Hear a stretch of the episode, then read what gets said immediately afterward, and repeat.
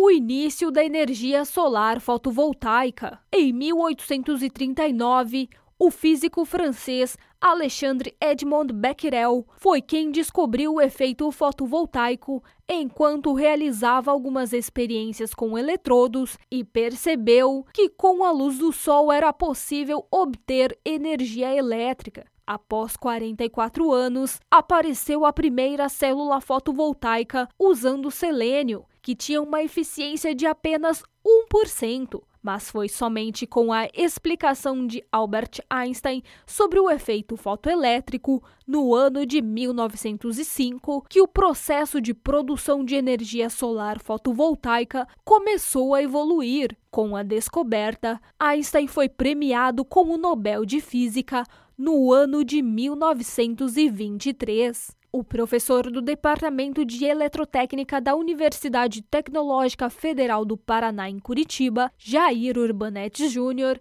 define de forma objetiva o efeito fotovoltaico como sendo.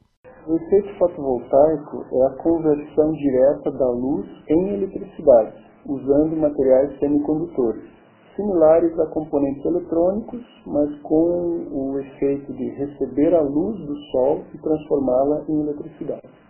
O anúncio da primeira célula fotovoltaica produzida com silício durante uma coletiva de imprensa ocorreu após mais de um século depois de sua descoberta, na chamada era moderna da energia solar, que teve início em abril de 1954. O dispositivo, já com eficiência de 6%, foi apresentado após o aperfeiçoamento do componente principal com arsênio e depois com boro, obtendo células que exibiam eficiências recorde. Jair Urbanetes Júnior explica como funcionam as células fotovoltaicas atuais. As células que dominam o mercado mundial hoje são feitas de silício.